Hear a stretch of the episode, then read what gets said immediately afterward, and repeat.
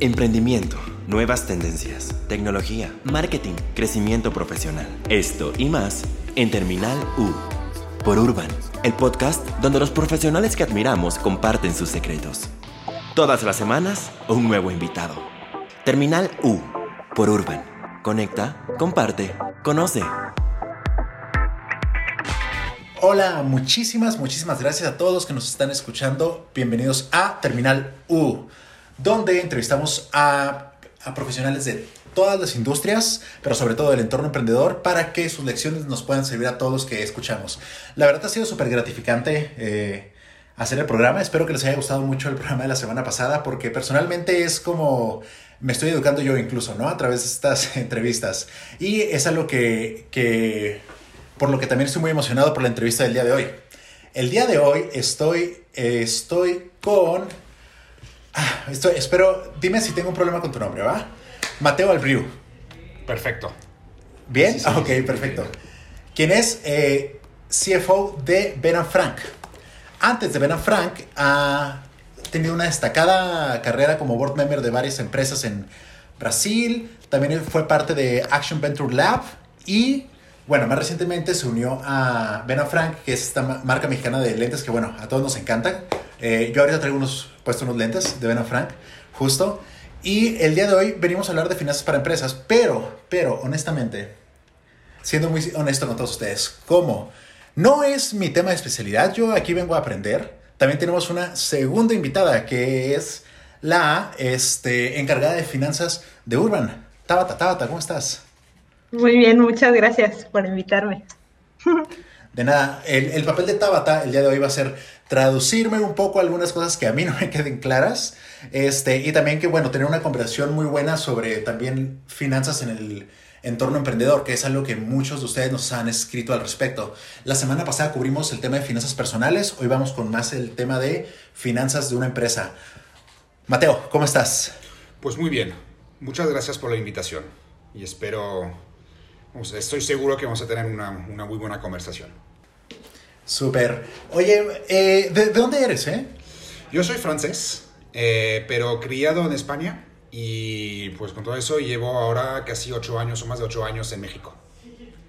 Eh, Súper.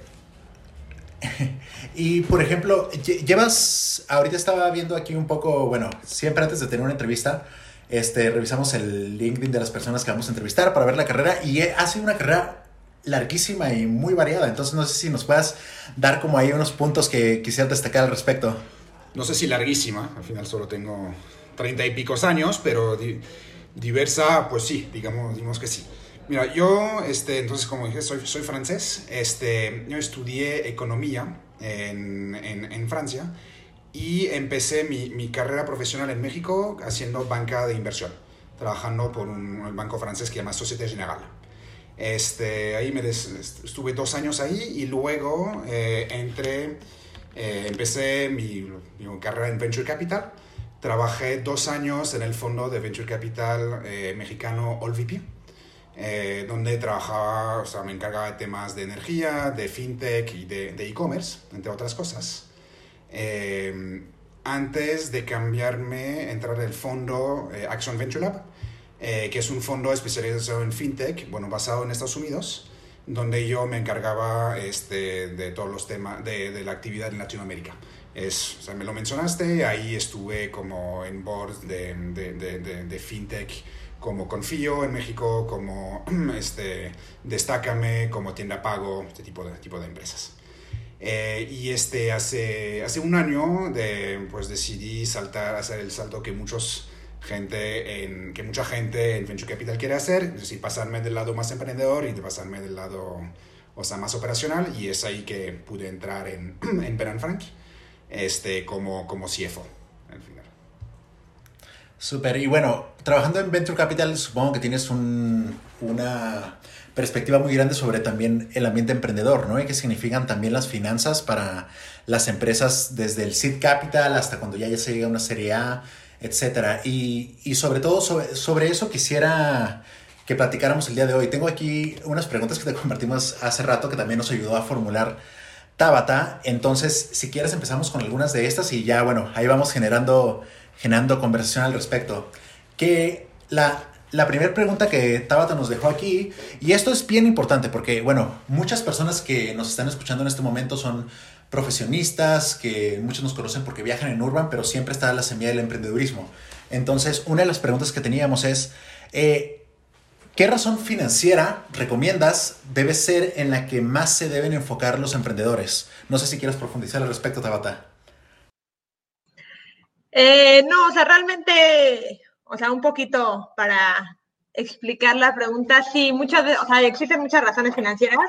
Eh, muchas veces cuando ya eres una empresa normal, eh, no una startup, tenemos muy bien definidas como este, tipo de razones financieras, pero justo cuando, cuando buscas emprender y, empiezas con, con, una empresa, no todas, no, no todas las razones financieras que son comunes para una empresa normal se adaptan, ¿no? Entonces el enfoque cuando eres un startup, eh, pues es distinto, ¿no? Entonces, desde tu lado, ¿cuál sería como las razones financieras, una o, varias razones financieras en las cuales deberían de estar más enfocados los, eh, las personas que quisieran emprender? Eh, a ver, no es una pregunta fácil, es una pregunta con muchas, como que yo en mi opinión hay muchas respuestas. Este, depende, la, la respuesta depende de, de, dos cosas, o sea, dos grandes cosas. Primero es qué tipo de negocio es, este, qué tipo de producto, este, qué tipo de servicio se está, se, se, se está vendiendo, se está haciendo. Primero, y del otro lado, cuál es la, este, cuál es la etapa de la empresa. Si está antes de los ingresos, si tiene ingresos pero no está rentable, si, eh, si depende del tipo de capital al cual tiene acceso eh, y de, o sea, depende del número de empleados, o sea, depende del tamaño de la etapa en general. En, en etapas muy tempranas, este, lo que me, mi antiguo trabajo, lo que recomendaba y donde yo, yo siempre me enfocaba, y de hecho hoy en Bernard Frank todavía nos enfocamos mucho en este, en este tema, son este, los unit economics. o, bueno, dicho de otra manera, como el margen bruto. Es decir, qué tanto dinero eh, lleva la empresa la, cualquier unidad de, de, producto o de servicio que se está vendiendo.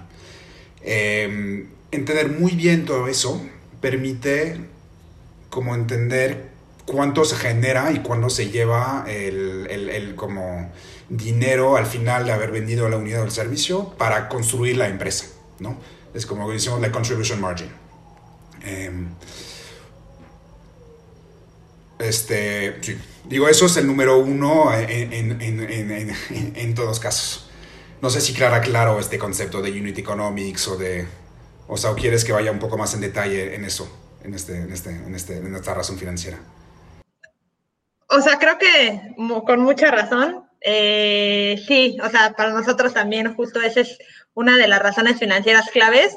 Eh, y justo es donde creo que eh, realmente los, los, o la gente que quiere emprender debería enfocarse en, bueno, este es tú, o sea, ¿qué, qué, qué, qué es a lo que dedicas? ¿Qué es lo que vendes? Si vendes un servicio o vendes un producto, pues esa es tu unidad a la cual eh, te tienes que enfocar, ver si qué tanto potencial tiene, qué tan rentable se puede volver, o sea, solo o sea, enfocándote a justo es a lo que te dedicas, ¿no? Per se, entonces sí estoy totalmente, totalmente de acuerdo en, en, en, en lo que comentas.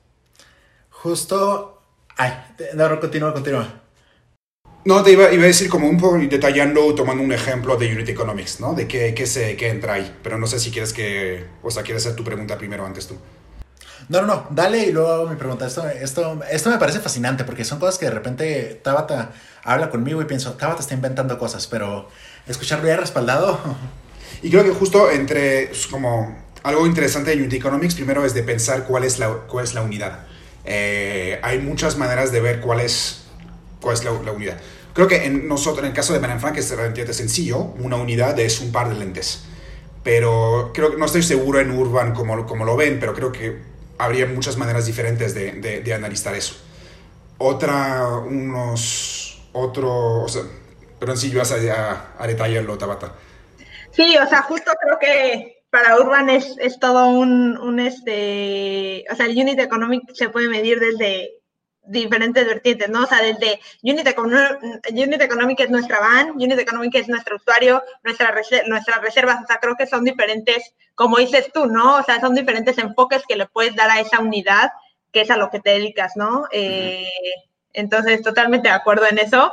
Eh, y ahora Braulio ya se va a dar cuenta que no estoy inventando cosas, eh, pero sí, realmente es, es, el, es el enfoque que, que primordialmente, o sea, financieramente tú quieres ver qué, qué tanto potencial, te, te, te, habla mucho de lo potencial y de cómo, cómo, cómo, cómo estás actualmente eh, siendo o llevando tu negocio, ¿no?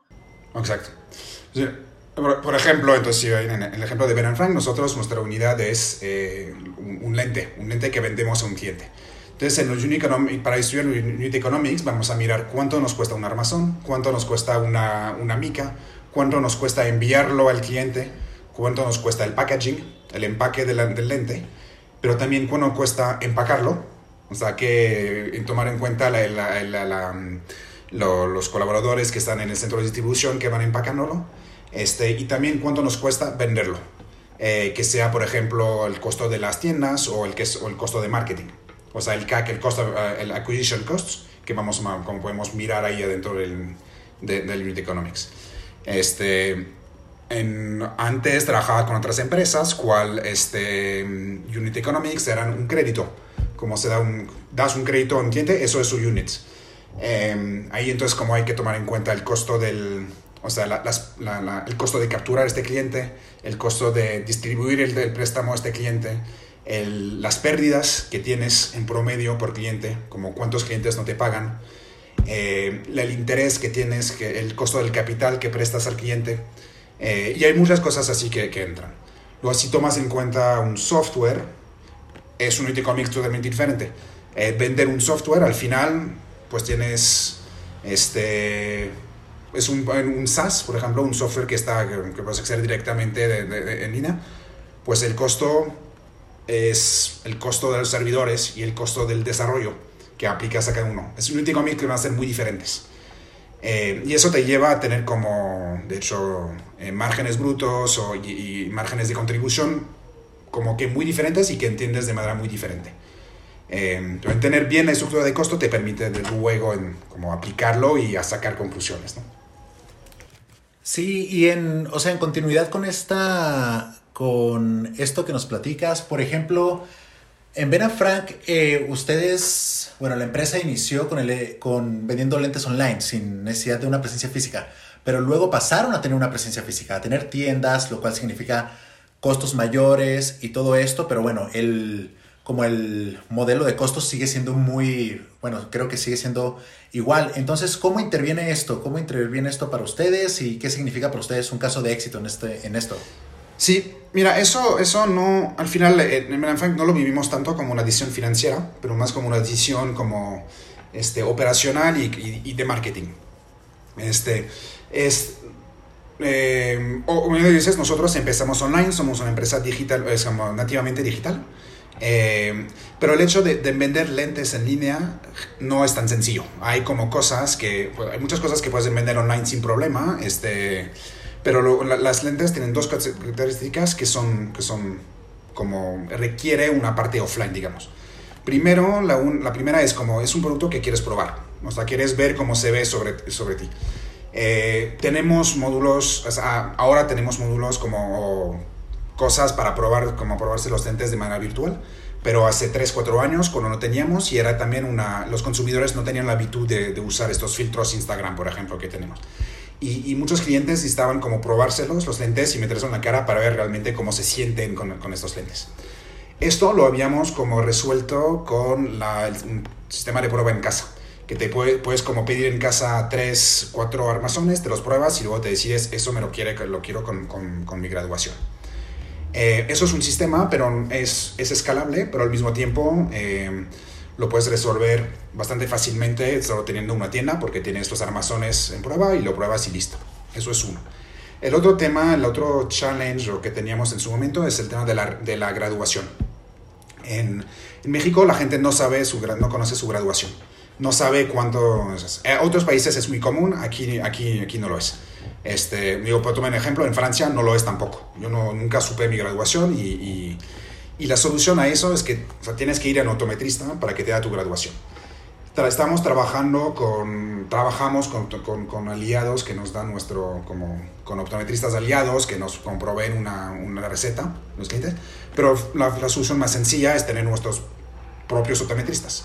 Y, y la idea de, de, abrir las tiendas es también para ofrecer este servicio de, de, examen gratis de la vista para que cada cliente pueda tener su, su receta y así, así convertir la venta, o sea, que sea más fácil para ellos comprarse lentes. Eh, eso son, son, dos razones operacionales. Y luego había una, una, una razón más de marketing. Es que, de nuevo, somos este, principalmente eh, como, como empezamos online, pero mucha gente, mucha, muchos clientes, pues no nos ven, no, no nos ven online. Eh, y tener una tienda nos permite también capturar clientes que no nos habían visto nunca en las, las publicidades online. Eh, por un ejemplo, tenemos una, una tienda en una plaza comercial pues todos los clientes que pasan enfrente son clientes que podemos capturar y, y, pues que van a entrar y van a ver los clientes y nos van a conocer por, conocer por este medio. Ahora son como son cosas que son muy complementarias. Eh, los clientes nos conocen online y compran offline, este, o al contrario, nos conocen offline y nos van a comprar online. Todo se, se está mezclando bastante. En un punto de vista financiero, obviamente no es tanto, eh, la, pues no es la misma, los costos en porcentaje no van a cambiar tanto, me imagino, pero es, eh, obviamente una tienda necesita una, una, inversión inicial, pues tienes que invertir en remodelar una, una tienda y tenerla um, como operando. Eh, así que cambia un poquito más el horizonte perdón, de, las, de las inversiones. O sea, abrimos una tienda porque necesitamos que esté profitable para los X próximos años. Pero sí, contesté a todo de una vez. sí, no, justo lo que estaba pensando, por ejemplo, bueno, yo trabajo en marketing, en Urban, ¿no? Y bueno, tener una localidad física no solo es un, o sea, es un canal de venta y también es un canal de difusión gigantesco, ¿no? Este, yo estaba pensando cuando tú mencionabas Forum Buenavista, que ustedes tienen una tienda ahí y la cantidad de personas que impactan también en impresiones o en presencia, eh, pues también es bastante impresionante. Y otra, algo que te quería justo preguntar en este tema, porque creo que todos nos ha pasado y eso es algo que este podcast de hecho nació después de la pandemia, o sea, fue con la pandemia que dijimos, bueno, deberíamos hacer un podcast. Este, eh, y pues también Urban se vio afectado, creo que todas las startups nos vimos afectadas. ¿Cómo fue esto para, para Ben Frank desde este punto de vista? ¿no? Porque ustedes, nosotros tenemos unos costos fijos operativos que son nuestras vans. Este, y bueno, también ustedes tienen las tiendas y todo esto, ¿no? Entonces, ¿cómo fue para ustedes este, este proceso? Mira, este proceso es una buena manera de decirlo. Creo que no, no lo vivimos, no lo vivimos como un, como un proceso. Obviamente fue, fue un, o sea, como todos, este, nos afectó este, de manera fuerte principalmente por un cambio, un cambio de paradigma, ¿no? Este, teníamos la habitude de que las cosas funcionan de tal manera y de un día al otro te dicen ya no puedes funcionar así. Eh, y es decir, como antes las tiendas podían tener 60 personas adentro, ahora dicen ahora puedes tener como 10 personas máximo. Eh, y ni siquiera, o sea, 5 ahí y 5 cinco del otro lado. Eso fue que como lo, lo, lo el, impacto más fuerte, aprender a cambiar, a operar de una manera muy diferente. Eh, nosotros, o sea, como todo retail, tuvimos que cerrar las tiendas, pero obviamente nosotros tenemos una, por ser este, una actividad de, salud, tenemos autometristas, eh, muy rápidamente o podíamos operar con muchas, nuestras tiendas se abrieron muy, muy rápidamente. Eh, y, pero bajo un esquema, un esquema un poco diferente. También otra ventaja que tenemos es lo del online que le estaba comentando. No es que solo somos, tenemos como una venta, un canal de venta offline y todo pasa por las tiendas. Al final tenemos también este canal de venta este, eh, vía el sitio web. El, el cambio que vimos es que muchos clientes que normalmente iban a venir en tienda se reportaron hacia el, hacia el sitio web. Y muchas de las ventas pasaron de un canal al, al otro. Eh, eso también fue algo que tuvimos que, o sea, que, que adaptarnos, no, porque de nuevo somos, este, como nacimos online, así que es un canal que sabemos operar muy bien y no hubo problemas, pero tuvimos que entender que las tiendas tenían que, que iban a servir para otra cosa. Eh, iban a servir más para examen de las de vista, este, más para como un lugar donde se pueden como manejar las garantías, la gente puede ir a hacer sus preguntas eh, directamente un asesor y no realmente ir a pasear y ver, no solo ver los armazones y decidirse si iba a, comprar o no. Em, nos afectó, este fue un cambio rápido y tuvimos y aprendimos rápidamente en cómo íbamos cómo, y cómo cambiamos. aprendimos a cambiar a cómo no íbamos a usar el sitio web y cómo usar las tiendas para, para, para, vender. No sé si contesta tu, contesto tu pregunta. Sí, no, totalmente. Incluso, o sea, estaba pensando que yo estos lentes que traigo puestos en estos momentos los compré ya en la, ya en la pandemia. Este, y recuerdo mucho cuando fui a una de sus, porque sí fui a una tienda física, este, ya dentro de contingencia, y recuerdo mucho el cuidado, por ejemplo, cuando pones, haces tu examen y pones la barbilla y la frente en uno de estos aparatos y mucho el cuidado que demostraban, ¿no? Que también va muy en línea con lo que hacemos actualmente en Urban. Ya llevamos este, un mes que volvimos a Operación B2C, este, y pues también ha sido uno de los focos principales. Otra cosa que, que me gustaría preguntarte, y Tabata también, interrúmpeme, tú sabes más de esto, ¿eh? entonces interrúmpeme, Tabata, si necesitas, si quieres mencionar algo. Pero una de las cosas que, que también me parecen muy interesantes también por tu carrera es que muchas de las decisiones financieras en cuanto a optimización, proyecciones, estrategias, se, van se basan en análisis de información histórica. Eh, pero tú, ¿qué le recomendarías a las personas o a los emprendedores que están en un early stage para, para comenzar con sus proyecciones, con todo esto? Este, pues, es, bueno, hay, hay, hay, hay, igual, creo que este, este, ejercicio también todavía siempre se puede hacer con, con, con información histórica. La información histórica no quiere decir que necesitas mirar cinco años atrás ya mirando con este, un mes, dos meses, ya puedes tener muchísima información. Eh, yo como una etapa antes, el, cambio de, método diría es antes de tener ventas y después de tener ventas. Antes de tener ventas es, es puramente pues, hipótesis. es como construir un modelo si pensando eso nos va a costar, eso nos va a costar eso. Eso lo puedes hacer relativamente fácilmente porque pues, sabes cuánto te cuesta pues, enviar un archivo y, pues, enviar un, un, pedido a un cliente. Lo tienes, pues tienes el contrato con tu proveedor. Eh, luego lo que vas a querer ver es cómo impactan, este, o sea, una vez que tienes ventas, lo que quieres comparar la realidad contra lo que tenías planeado eh, y ir explicando las diferencias entre los dos. Este, ahí pensaba que enviar un, un, pedido me iba a costar tanto, o sea, 50 pesos, al final me cuesta 100 pesos. ¿Por qué? Este, porque, porque al final el, el, proveedor me, no me dijo, pues, el precio real era un poco diferente, o porque al final estoy enviando muchas cosas fuera de la Ciudad de México. Este, este, este tipo, de, tipo de cosas. Luego al final, mientras vayan más, más listos históricos, más puntos de información tienes, pero la, la, la, la idea es la misma cosa. Es siempre comparar, comparar con la, parte del costo teórico que tenías con la realidad y comparar con los últimos, los últimos meses para entender las diferencias. Sí, ¿cómo sabías que quería hablar?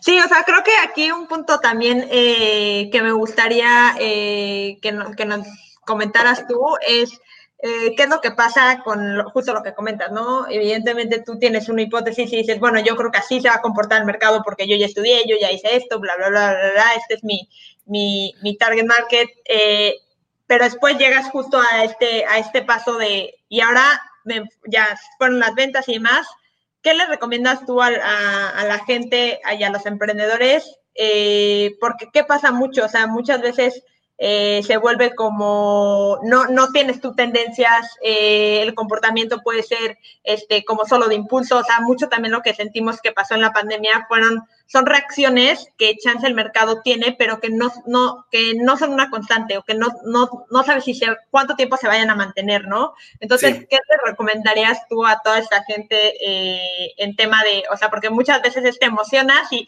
no inventes, hoy ya alcancé todo lo que eh, sobrepasó mi hipótesis, cuando realmente chance ni siquiera, eh, pues, uno, o, tu hipótesis no está bien planteada o, o, o, solo es un comportamiento temporal. ¿Me explico? Sí, a ver, hay una, un tema, o sea, algo que creo que fue clave para las empresas este, que, o sea, que atacaron, bueno, hubo, dos tipos de empresas que cuando atacaron el COVID fueron de un lado las que tenían liquidez y las que no tenían liquidez. Este, o sea, los que tenían reservas y las otras. Las empresas que tenían reservas como de, efectivo, pues pudieron atacar la crisis de manera mucho más como cómoda, porque tenían, tuvieron como dos, tres meses, cuatro meses de vida para reaccionar. Este, si, si, si una, una, recomendación que es un poco fácil de hacer ahora después de, de todo, es decir, pues ahora pues la, una, la otra razón financiera que recomendaría siempre tener en mente es la liquidez, o sea, que tener reservas. Obviamente eso es fácil de decir, decir ahora. Em, este, este al final, estos dos, em, pues no hay mucho que hacer, nada más que esperar ver qué estaba pasando. ir como tomar medidas este, de de, de, para salvar, guardar el, eh, resguardar, así se dice, el, efectivo. Eh, negociar con proveedores, decir, oye, en vez de pagarte ahora, te pago en tres meses, cuatro meses, o te hago un plan de pago. Este, ir em, negociando también, decir, oye, te pago menos porque me está en la situación. Eso, todo eso permite resguardar el, cash y como dar un poco más de meses de vida a una empresa en una situación donde, donde no hay ventas. Y los meses de vida así son, son, son, son, son, son, claves porque te permite este, pues ir pensando en qué puedo hacer para recuperar ingresos. O sea, o qué puedo hacer como si no, y pensar si no puedo recuperar ingresos, qué tengo que hacer para bajar los costos, para adaptarlos a los nuevos ingresos que voy a tener. Sí, de, de eso, por ejemplo, ahorita que, bueno, eh, en esta ciudad, en Ciudad de México, pasan cosas, ¿no? Hace, digamos que fue hace tres años, hubo un terremoto, ¿no? un sismo muy grande que, bueno, fue un impacto para la economía de varios negocios. Ahora está pasando lo que está pasando, este, y no sabemos lo que va a pasar, ¿no? Y algo que ha pasado durante estos últimos meses es que gente que conozco, sobre todo de los casos de la gente que yo conozco con restaurantes y gimnasios, que no es en sí una startup como nosotros la conocemos, pero bueno, también son startups, si son negocios pequeños de ellos que están financiando, no tenían la liquidez, o sea, no tenían, simplemente no tenían la liquidez para poder continuar y pagar todos los costos fijos, aunque no estén operando. Entonces, no sabemos cuándo se va a volver a presentar un escenario así. Todavía no salimos de este y pues vendrán más, ¿no?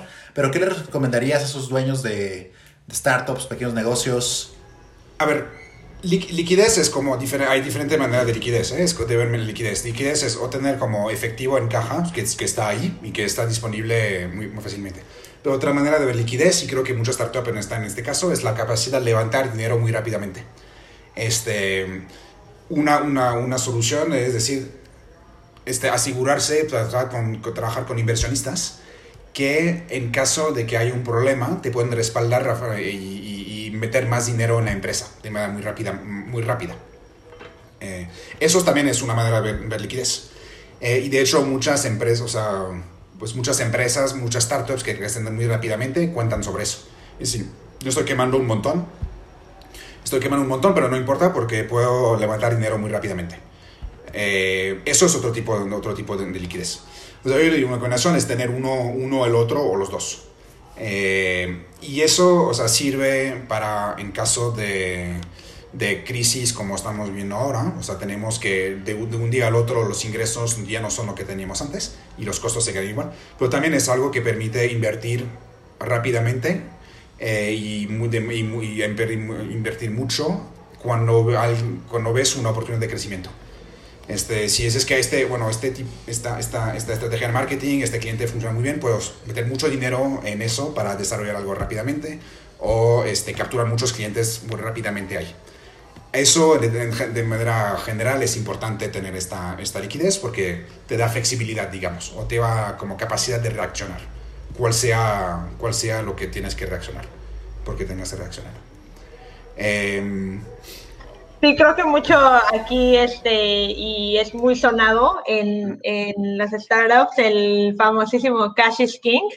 Eh, creo que, o sea, ahorita que cuando entró la, la pandemia y, todos, o sea, todos los negocios y más, pues, como menciona Brau, eh, todas las empresas pequeñas o las startups, pues fue, híjole, eh, volteate y justo, o ve a pedir deuda o ve vamos a pedir capital, eh, negocia con proveedores, o sea, mucho fue, fue un shutdown y una, o sea, toma, toma decisiones, o sea, lo, lo platicábamos en alguna ocasión, eh, con Bravo y fue, pues sí, el enfoque financiero cuando entra la pandemia se vuelve, o sea, o sea, top, top, top priority y enfócate y a ver cómo lo hacemos para lograr salir, o sea, sobrevivir y salir de esta y, justo buscar esas áreas de oportunidad eh, y, áreas de crecimiento. Y, por ejemplo, Tabata, Tabata que está aquí presente, ella entró a Urban después de que llevamos un rato andando. Eh, y fue como nuestra, fue la primera persona, fue la, es la persona que abrió el departamento de finanzas en Urban, aun cuando Urban ya llevaba unos años andando, ¿no? Y cuando entra Urban Tabata se da cuenta de que no estábamos muy versados en lo que estábamos haciendo. Eh, entonces, ¿qué le recomendarías tú que tienes la experiencia que tienes en este momento y lo que has trabajado con Venture Capital? Cosas a emprendedores nuevos o gente que, gente que está pensando en emprender cosas que le recomendarías que necesitan saber desde la parte financiera al emprender en un early stage? Eh, eh, no, sé. es una pregunta difícil. Diría, saber, este... Yo diría, como dónde, dónde enfocarse. Yo digo, de nuevo, enfocarse en construir como unit economics, unit economics fuertes algo que cada vez que vendas una, eh, una unidad de algo, pues tengas, generas un dinero extra para financiar, como pagar el resto de tu empresa, ¿no? Em, no sé, es una pregunta, puede. Este, pensar, no sé, pensar en un, en un, ay, no sé, es una buena pregunta. Muchas cosas, no sé cuáles serían las, las cosas más importantes. No sé, Tabata, si tú tienes también, tienes algo ahí en la cabeza también para.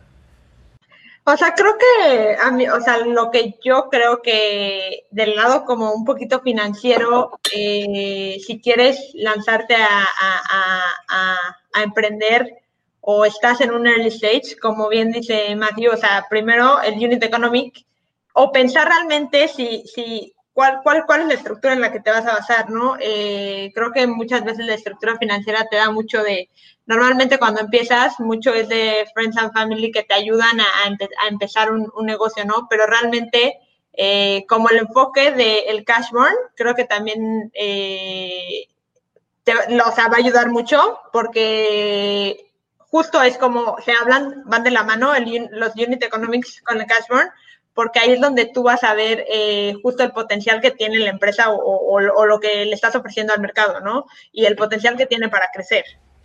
¿Explicas qué es cash burn? Nada más para las personas que nos estén escuchando y no, no lo conozcan. Sí, claro. O sea, el cash burn es el, dinero que, que, tú tienes para, o que logras alzar, o que te, te prestan tus, tus friends and family para lanzar un negocio y qué es lo que necesitas tú para operar. O sea, es cómo quemas dinero para, eh, para poder ofrecerle al mercado lo que tú, o sea, tu producto, tu servicio, realmente lo que te gastas tú es lo que, ese dinero que te dieron, que te dieron ya sea tu familia, tus inversionistas, eh, a alguien que le vayas a pedir prestado dinero, cómo te lo estás quemando. O sea, entonces es, es una métrica muy importante. Eh, para un startup eh, porque te, te habla de, los meses de vida que tienes, ¿no? Entonces, justo ese dinero que alzas, eh, cómo lo quemas y se habla mucho de la mano con qué es lo que estás ofreciendo y el potencial que tiene tu negocio, ¿no? Sí. Yo diría una recomendación, este, si, si, si, si, puedes evitar de quemar dinero, mejor.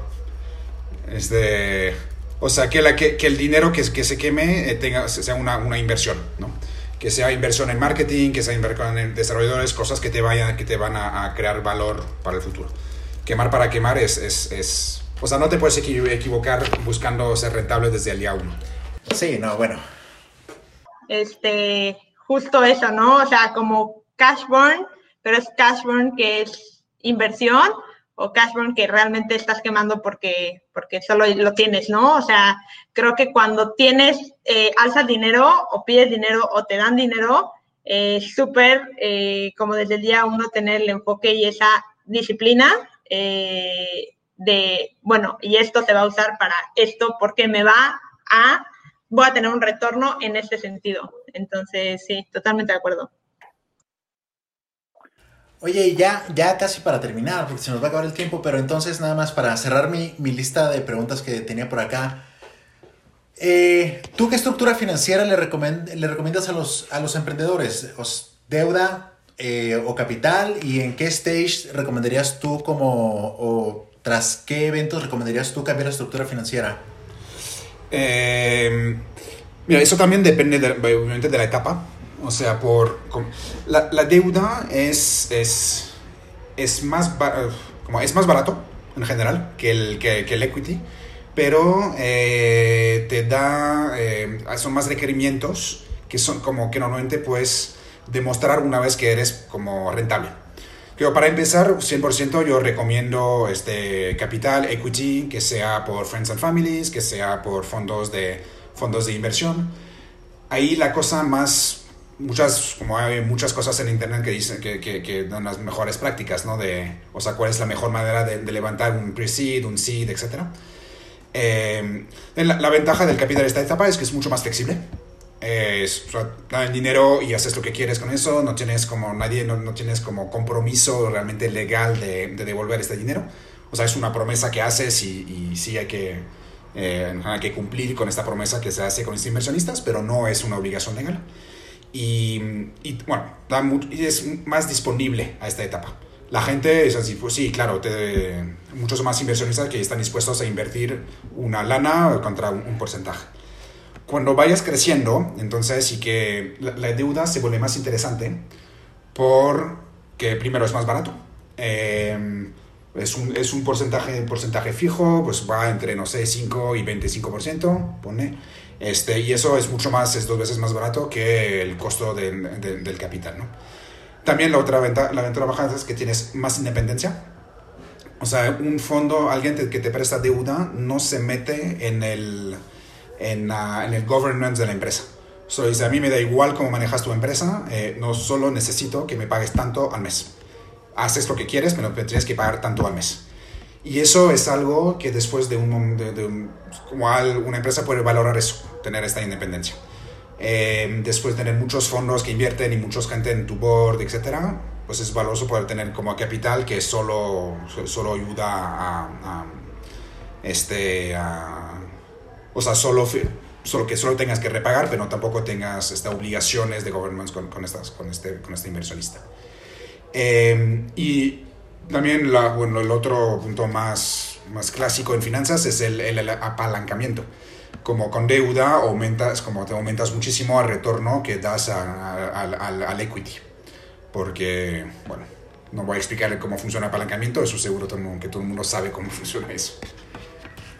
Pero, no lo sé, no, lo sé, pero podemos, pero podemos googlearlo, sin duda alguna. Oye, y bueno, casi me, me gusta mucho esta conversación porque hemos tocado muchos temas de los que nos suelen preguntar y que, bueno, este espacio es como para traer a gente que sabe, que sabe más, para que nos cuente algo que con lo que nos gusta siempre ya casi cerrar es con la experiencia que tienes actualmente en Frank y tus experiencias pasadas, ¿cuáles serían eh, tres consejos que le darías a personas, ya no necesariamente financieros, este, sino tres consejos que les darías a personas que están pensando en emprender? Ajá. Este, también, yo no soy emprendedor, yo, yo no, yo tengo consejos así, pero pero bueno, eh, has conocido a varios ya, ¿no? Entonces... No, digo, primero es que hay que, hay que, hay que hacerlo. Hay que lanzarse y hay que probar, hay que intentar, a que es, es, la mejor experiencia es probando y los aprendizajes es que lo que, que, generas es cuando estás haciendo las cosas. Eh, tener hipótesis, o sea, digo eso en el contexto de ir pensando en cómo voy a hacer el, el, cómo voy a hacer mi producto, cómo voy a quién es mi cliente, hay muchas hipótesis que existen, como que se pueden hacer y que no se van a comprobar hasta que se lance un producto. Este, así que lo, mi mejor recomendación es lanzar un producto, intentar venderlo y generar aprendizajes en base a eso. Eh, no sirve darle vueltas a problema durante años, eh, lo que sirve ir a la calle, ir a vender el producto y es así que se generan los aprendizajes. Eh, así que no hay que posponer el, lanzamiento. ¿no? Muchos casos, es como las empresas que estaban esperando para lanzar, para tener un producto perfecto. Eh, y el producto nunca es perfecto. Y el producto no puede ser perfecto cuando no tienes el, feedback de los, de los, de los clientes. Eh, mejor tener algo que funcione, lanzarlo, ver cómo reacciona el mercado e ir como construyendo sobre eso. Eh, luego, de, un punto de vista más financiero, este, la, la, calidad de la información importa. ser muy precisos y detallados en la información que se analiza importa porque si no puedes confiar en la información que está como, como analizando, la conclusión es que va a sacar como no importa. No hay nada que puedes sacar, no ninguna conclusión que puedes, que puedes sacar. Eh, ahí diría más como capaz alguien que se empieza a meter en finanzas de una startup. La primera tarea es asegurarse que la información que, que recibe es precisa y que entiende bien la, la, información. Eh, tercer, déjame pensar en en el tercero, si quieres. Sí, si quieres piénsalo un poco en lo que yo le cuento a las personas que nos están escuchando, que si ustedes vieran cómo estaba moviendo la cabeza en aprobación Tabata, casi se desnuca en este último punto de, de Mateo. ¿Quieres agregar algo sobre eso, Tabata? Sí, o sea, es que creo que justo cuando, ¿qué es lo que pasa cuando, cuando quieres emprender o empiezas una, una startup? Muchas veces eh, con el afán de, crecer y de quererte comer el pastel y el mundo entero, eh, pues muchas veces dejas de lado esta parte, lo que menciona Matthew, ¿no? O sea, toda la información, toda la data, que al final del día volvemos a, una de las preguntas iniciales, que se vuelve tu, tu, información histórica que te va a ayudar mucho a tomar decisiones para futuro, ¿no? Y decisiones estratégicas y, decisiones de que te van a ayudar a potencializar tu, tu negocio. Entonces, si justo si no tienes eso súper bien desde un principio, eh, te, te, va a complicar mucho pues el, las decisiones y como dice Mati, vas a llegar a conclusiones que chance ni pie ni cabezas tienen. Entonces creo que sí es, por eso, por eso, por eso estaba tan, tan, tan positiva cuando y afirmando demasiado con lo que decía, con lo que comentaba Mati, porque estoy totalmente de acuerdo en, y es, y es algo que, que creo que está en todas las startups, ¿no? Que, que muchas veces la data eh, o no está del todo eh, correcta ni precisa ni al 100% o se pierde y pierdes esa visibilidad para, para justo la toma de decisiones, ¿no? Entonces creo que sí es un punto súper, eh, súper importante para todas las personas que quieren emprender o están emprendiendo. Y, la, otra cosa diría es, es como enfocarse a, en, los, en los ciclos de aprendizajes, en los loops eh, en, los feedback loops. Es lanzar algo, ver qué genera, ver los datos, analizar bien los datos, entenderlos bien, sacar aprendizajes, implementarlos, como cambiar el producto o cambiar la, campaña de marketing o lo que sea, acorde y empezar de nuevo. Y hacer estos, estos, estas, estas vueltas los más, lo más posible, los más veces posible. Tan seguido, tan seguido posible. Creo que también, algo, perdón, algo que es importante agregar aquí justo, o sea, con estos loops es el, el post-mortem, ¿no? Eh, muchas veces cuando estás en estos loops y haciendo, eh, lanzando, no sé, justo lanza un producto, eh, cómo reacciona el mercado y esos aprendizajes que te da, o sea, es súper importante como creo que hacer ese post-mortem para poder entender bien qué fue lo que pasó y tener todo el, el, aprendizaje cubierto, ¿no? Y cómo podemos eh, accionar y mejorar para otro nuevo producto o otra, otra nueva decisión. Súper, pues miren, ha, sido una muy buena conversación, me llevo aquí muchas cosas apuntadas, este, aparte me siento más capacitado para platicar con Tabata eh, cuando tengo que hablar sobre presupuesto de marketing. Entonces, no sé si te gustaría agregar algo más, Mateo. Este, no, la, voy a repetir lo que está diciendo, hay, si quieren emprender hay que, hay que lanzarse, es la, no, no sirve esperar más. Digo, no van a aprender pues. más esperando más. Va, perfecto, pues. Matthew, muchísimas, muchísimas gracias por, por aceptarnos esta invitación. Eh, muchísimas gracias también a ti, Tabata. Este, gracias por venir a traducirme varias cosas. Este, fue bien interesante porque es la primera vez que hacemos esto con más de un invitado. Entonces, no sé qué tanta pesadilla va, de edición va a ser esto para Alejandro, pero bueno, esperamos que no tanto. Y muchísimas gracias a todas las personas que nos están escuchando. Este, espero que esto sea de tanta utilidad para ustedes. Ya saben que pueden eh, dejarnos comentarios, eh, califiquen en iTunes, en Spotify, el podcast para que lo escuche todavía más gente. Y siempre pueden escribirnos sobre temas que les gustaría tocar a través de este espacio. Muchísimas, muchísimas gracias a todos. Nos vemos la próxima semana en un nuevo episodio de Terminal U. Gracias. Gracias. Emprendimiento, nuevas tendencias, tecnología, marketing, crecimiento profesional. Esto y más en Terminal U. Por Urban, el podcast donde los profesionales que admiramos comparten sus secretos. Todas las semanas, un nuevo invitado. Terminal U. Por Urban. Conecta, comparte, conoce.